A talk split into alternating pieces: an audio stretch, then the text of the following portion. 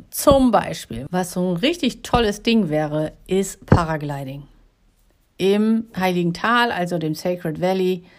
Also das stelle ich mir wunderschön vor, weil gerade so die Atmosphäre im, im Heiligen Tal fand ich, als ich da war, total beeindruckend. Also so eine schöne Ruhe, ähm, die Berge links und rechts. Also ich habe es da total genossen.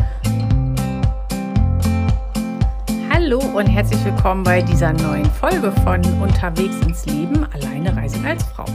Ich freue mich total, dass du heute hier dabei bist, weil in dir der Wunsch tatsächlich immer stärker wird, deine erste Soloreise zu verwirklichen. Und heute geht es in dieser Folge darum, warum es auch mal wichtig sein kann, dass du dir als alleinreisende Frau auch mal etwas Besonderes gönnst, Abenteuer und Luxus vereinst. Ich bin zum Beispiel überhaupt kein Typ, der im Van unterwegs ist. Ich gehe nicht in Hostel.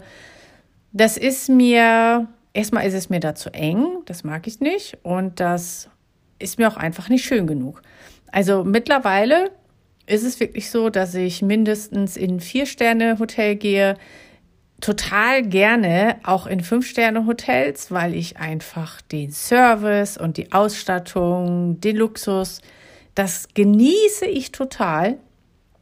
Also das kann ich so richtig schön annehmen, ja, und einfach genießen.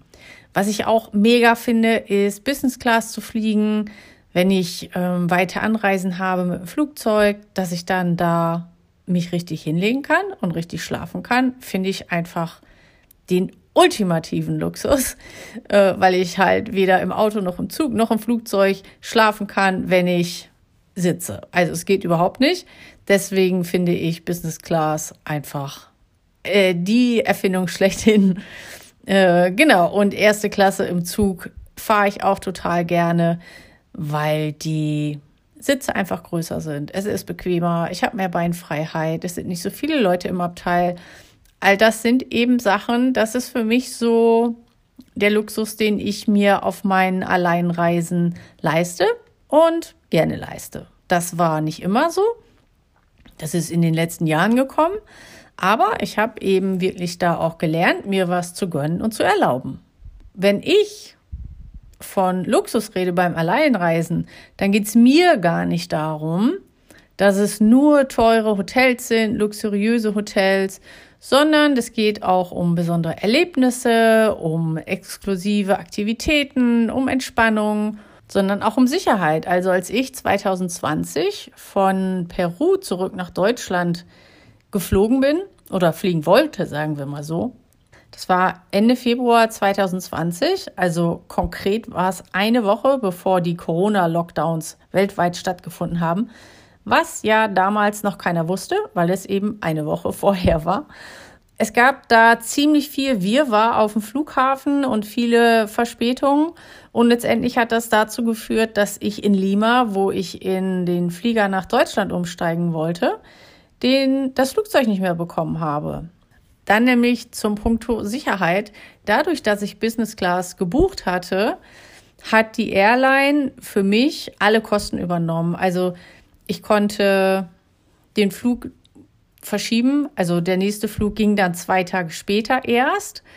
Aber die Airline hat dann für mich für diese zwei Tage, ich, war, ich weiß nicht, ob es zwei oder drei Übernachtungen waren, hat sie mich in ein schönes Hotel gepackt. Ich bin da verpflegt worden. Ich hatte morgens und Abendessen und ja, musste mich um überhaupt nichts kümmern. Und das meine ich eben auch mit Sicherheit, wenn du dir den Luxus erlaubt, weil ich habe mitbekommen, was mit den Menschen passiert, die Economy geflogen sind. Also jetzt in meinem Beispiel da in, in Lima. Denen wurde einfach gesagt, ja, sorry, der Flug ist gecancelt, den kriegen sie nicht mehr. Nehmen Sie den nächsten. Punkt. Und die durften dann sehen, wo sie äh, geblieben sind. Und ich, ich weiß nicht, wie die das alle gemacht haben. Also dann mal eben mitten in der Nacht sich ein Hotel zu suchen, alleine in der Stadt, in einem Land, wo du dich nicht auskennst. Also ich wäre da wahrscheinlich erstmal total aufgeschmissen gewesen und war so super glücklich, dass ich eben Business Class geflogen bin. Genau, also diese Form von Sicherheit, das weiß ich einfach inzwischen enorm zu schätzen und deswegen ist mir dieser Luxus Business Class zu buchen, wenn das irgendwie möglich ist für mich, ganz wichtig. Und wenn du dir auch so sehr wünscht, endlich mal alleine zu verreisen mit Stil und ein bisschen extra Luxus, aber irgendetwas hält dich vielleicht zurück und alleine schaffst du es einfach nicht, deinen Reisewunsch zu verwirklichen. Ich reise alleine, seitdem ich 18 bin und begleite dich dabei, mutiger und selbstbewusster zu werden, sodass du deine erste Soloreise mit einem guten Gefühl endlich starten kannst. Wenn das dein Wunsch ist, dann lass uns sprechen. Und für mehr Infos klick auf den Link in den Show Notes. Ich freue mich darauf, dich kennenzulernen.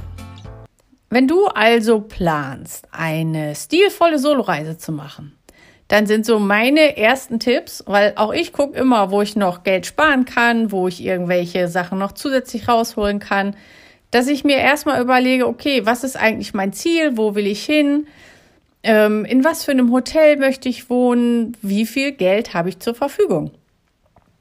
Das sind die Rahmenbedingungen und wenn du das für dich fertig hast, dann ist es leichter, eben zu gucken, okay, wo kann ich irgendwie was drehen?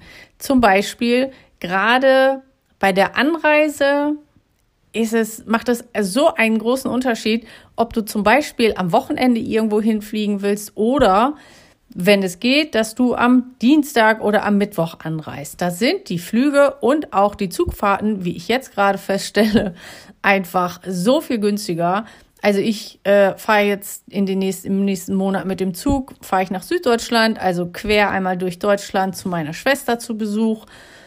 Und ich habe da auch wirklich, also auch da im Zug gemerkt, dass wenn ich am Dienstag mit dem Zug erste Klasse fliege, äh, erste Klasse fahre mit der Eisenbahn, kostet es wirklich fast die Hälfte, als wenn ich am Freitag fahre. Ist einfach, hängt einfach damit zusammen dass die meisten Menschen eben am Wochenende mit der Bahn fahren, hin und zurück und nicht so viele Leute am Dienstag oder am Mittwoch.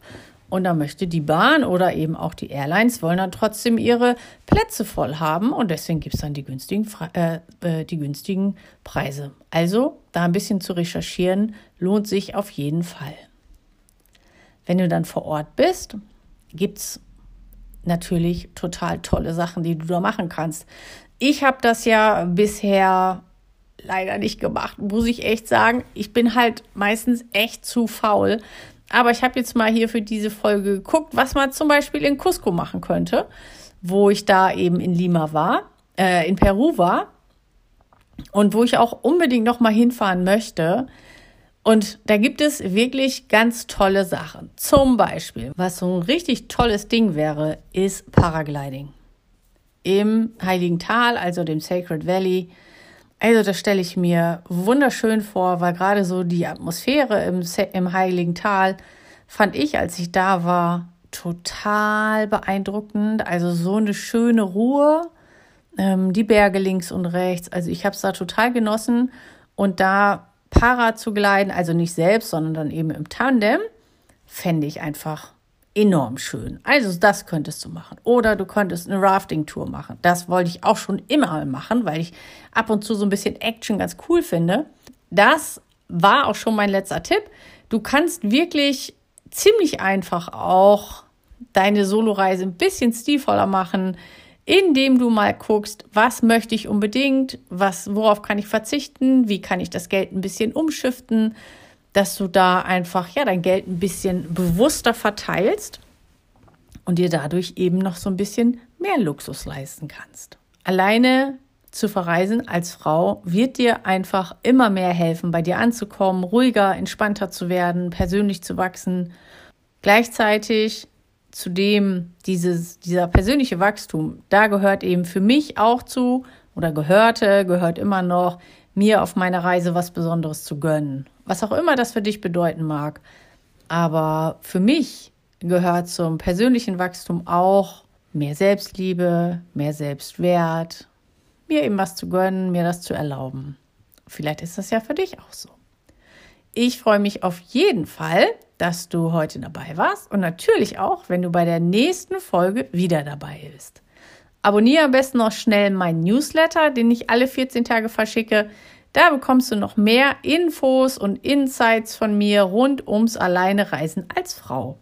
Und den Link zum Newsletter findest du in den Show Notes.